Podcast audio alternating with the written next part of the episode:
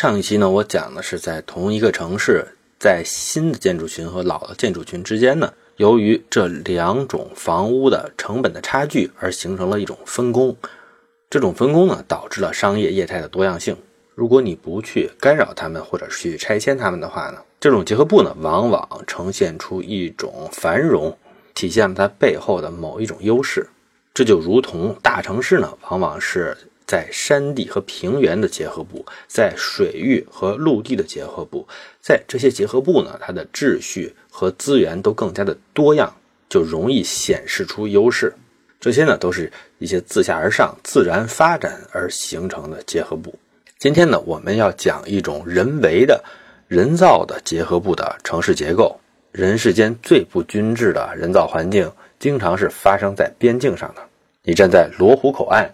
在深圳和香港之间呢，就隔着一条深圳河。在河的北面呢是深圳，这边高楼大厦密密麻麻；河的南面，香港农田山林之间呢，稀稀疏疏几个房子，到晚上呢一片漆黑。有人说呢，这就说明深圳特别牛，而香港呢特别土。我想呢，这是一个相当荒谬的解读。我们再来看，在美国的加州和墨西哥的边境，这儿呢，其实连河都没有，就是人为规定的一条直直的纬线。留下了一条不太高的围墙。这条分界线以北，美国加州的一边呢是圣迭戈市城市呢，沿着平原和道路分布疏密井然，在边界附近呢空着大片的丘陵和沙地。边境的南边，墨西哥的一边是提华纳市，整个市区呢顶着美国的边境线建得满满当当的，密集的楼房从平地一直盖到丘陵之上，铺天盖地，望不到边。这是不是就说明墨西哥特别牛，而加州特别土呢？中国的一零二国道从北京进入河北省，在北京的这边呢，平平常常，村庄和田园相间；一旦进入河北省，就进入了红火的燕郊镇，人口几十万，名列中国第一。幺零七国道从北京进入河北，也是一个类似的情况。一条永定河隔开北京的这边呢，稀松平常，阡陌交通，鸡犬相闻。一进入永定河南岸的河北呢，就是成片的现代化的城市开发项目，几百万平米的固安新城了。这里呢，貌似有一种 pattern，一种图案，在边界上相对发达的一边自顾自的生活，就好像他们和边界的关系不大。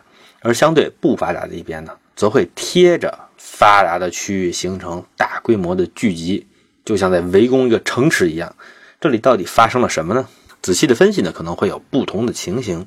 从北京和河北的边界上看呢，这边界两边的发达程度其实并没有太大的不同。但是如果你看房价呢，北京一边的房价大概能到三万一平米，和对岸直接相邻的河北呢，也就是一万多。按道理说呢，这就说明北京这边的土地更具有开发价值，理应呢吸引更多的投资，发生更高强度的开发。但是呢，非常对不起，北京的土地供应是有计划控制的。每个区县呢，它每年就有固定的土地出售指标。在大兴区和通州区里面呢，开发价值大的当然是北京市区的方向上。而和河北相邻的地方呢，恰恰是大兴、通州开发价值最低的地方。虽然说这里的房价仍然是远远高于隔壁的河北的，而反过来呢，在河北省的固安县三河市呢，他们也有自己卖地的指标。他们呢，当然是把指标放在和北京相邻的地方，这样才能产生最高的价值。这就是人为造成的水位差，在一片连续的国土上筑起了无形的水坝。使开发价值低的一边呢，反而率先得到了更高强度的开发。我们可以想象，如果北京政府可以从河北政府买指标，最后的结果呢，肯定是两家政府都赚得更多。可惜呢，这个想法呢，似乎不符合这两年的导向。我们再看美国墨西哥边境或者香港和深圳的边境又发生了什么呢？上百万人聚集着，是去偷渡、贩毒、走私吗？当然了，多数人呢并不是去干这些的。我们看，在连续的大地上，一条虚拟的边界，两边近在咫尺，他们的土地、气候相同，甚至呢人民也非常的相近。但是呢，天地各自不同，无非是统治或者说是宪法的差别。在墨西哥一边呢，身为墨西哥人，他的工资呢就比同样的劳工在美国领到的工资要低，可能呢也就是人家的三分之一。但是呢，这两边又在一个自由贸易区里，所以呢，企业也就不用在美国花三倍高的价钱来雇人，而是很容易的把工厂开到墨西哥这边去。这就在墨西哥这边产生了大量的就业岗位，吸引了大量的人口。深圳和东莞呢，也是起源于香港人开办的这些雇佣大陆劳工的边界小工厂。这种边境小工厂呢，甚至有一个专门的西班牙词源的英文词 “maquiladora”。不仅如此，墨西哥这边的土地房产呢，也比加州那边要便宜。所以有人即使拿了美国的绿卡，在美国有工作，他每天呢还是可以越过边界到墨西哥那边去住比较便宜的房子。对于他们来说呢，这样是节省生活成本的。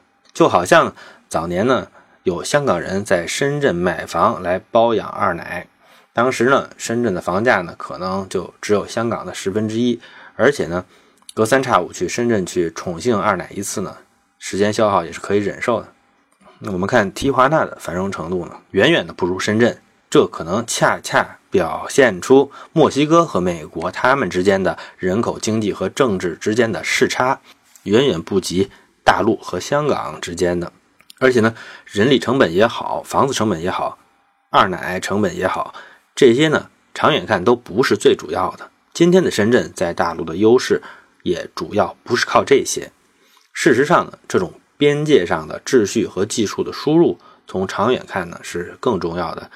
蒂华纳有墨西哥最强的制造业能力，深圳呢也有大概全国最高水平的劳动生产率和行政管理水平，培养出了像招商平安、万科、中集这些著名的所谓蛇口系企业。这些企业呢是诞生自隔壁的秩序输出的。这种管理边界上的葡军制也并非仅仅存在于现代，而是古已有之的。古代的城池保护着城墙内的军队、统治者、官僚机构，还有相应的眷属和服务人员。在西周呢，他们被称为国人，我们呢也叫他们内城居民。想在城内住呢，就少不了要有户口，少不了呢要有所谓的正当营生。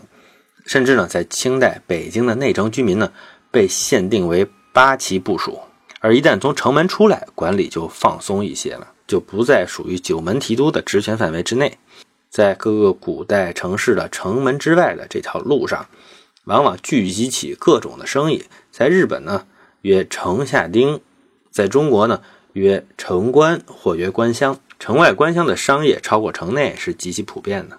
明清西安，它东南西北都有城关，其中东关最大。北京的官乡当中呢，最发达的是前三门，也就是崇文门、前门和宣武门之外，就是现在的大石烂、朱市口、鲜鱼口、梅市街、菜市口这一带。明清两代呢，这里商业繁盛，各地的会馆聚集。北京和通州之间的陆路运输主要从朝阳门出入，所以朝阳门外的官乡也很发达，就是现在的东岳庙、关东店一带。古代的夜总会往往呢就开在城外的商业区。在长安呢有曲江池，南京有秦淮河，在北京呢是八大胡同。用现在的话说呢，就是城管对片区之外的。这很明显是一种管理空缺造成的繁荣。在城区呢，往往规划成罗马兵营的样子，道路横平竖直；而城外，你看北京前三门和两广路之间的这些官乡老城区，这些胡同呢，往往是按照旧时人们移动的捷径的方向。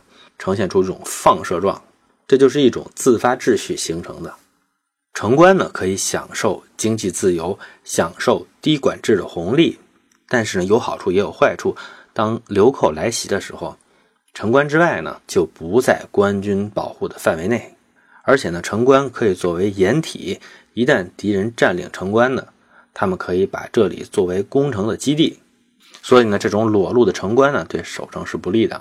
太平天国攻打清国的武昌之前呢，最为惨烈的一幕就是清军自行烧毁城关的商业区，导致数万百姓流离失所。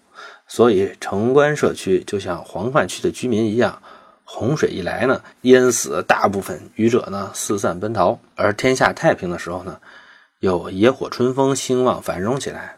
有的时候呢，为了保境安民，很多的城市会把官乡社区用围墙包围起来，这就是外城或者叫做外郭。比如北京就是如此。明嘉靖二十九年，也就是公元一五五零年，蒙古的安达汗曾经率兵攻到京城的近郊。这之后呢，明朝就计划用城墙把四面的城关都包围进来，形成一个套着内城的外郭。但是呢，这个工程非常浩大，一时呢无法完工，所以就只是把正阳门、崇文门、宣武门。三个官乡外城和天坛、先农坛围了进来，围进来呢会相对安全一点，但是呢也会相应的失去一些经济自由，可以说是有利有弊。我总结一下，人为的边界的两侧本质上呢是法律制度的不同，不同的法律管辖区之间形成了一种竞争合作关系，会体现在城市发展的图案上。不同的法律环境会导致两边形成各自的比较优势。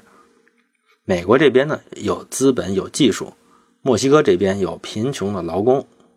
美国的资本和技术进入墨西哥方便，而墨西哥的劳工呢进入美国呢，则会受到很多法律的限制。于是资本、技术和劳工就在边境上墨西哥的这一侧更大规模的集中了起来。在深圳也是同样的一种情况。我们看在边境的同一边。边境上的城镇和更远的腹地之间，比如提华纳和墨西哥内地，或者深圳和驻马店，他们表面上看法律是相同的，但是呢，边界上的这种秩序的渗透，会使得软性的法律拉开差距。比如说，当初内地呢都是国营企业，深圳和驻马店并没有什么区别，而香港那边呢主要是私营企业，但是渐渐的。香港的私营企业，他们的管理和组织经验输入到了深圳，这就是深圳呢。虽然它的刚性法律环境和驻马店是一样的，但是各种柔性法律和习俗呢，已经发生了变化。这些新型的习俗和秩序，才是深圳在整个内地大范围体现出的优势。所谓的全球化呢，就是抹掉这些虚拟的围墙。根据周启仁老师呢，全球化呢，一般是对。发展中国家的穷人有利的。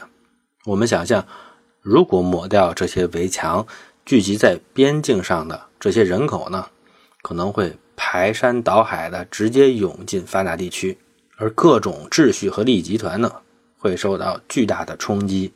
随之而来的呢，是自发秩序逐渐压倒旧的人为秩序。不同的人群在全球化的经济中的生态位，又要重新的建立。会根据他们的职业、阶层、人种和宗教打散和重新构建。这个过程呢，会遇到很多的阻力，因此呢，也是十分漫长的。这些边境城市呢，作为一种阶段性的产物，具有指示剂的作用，也具有很高的观察价值。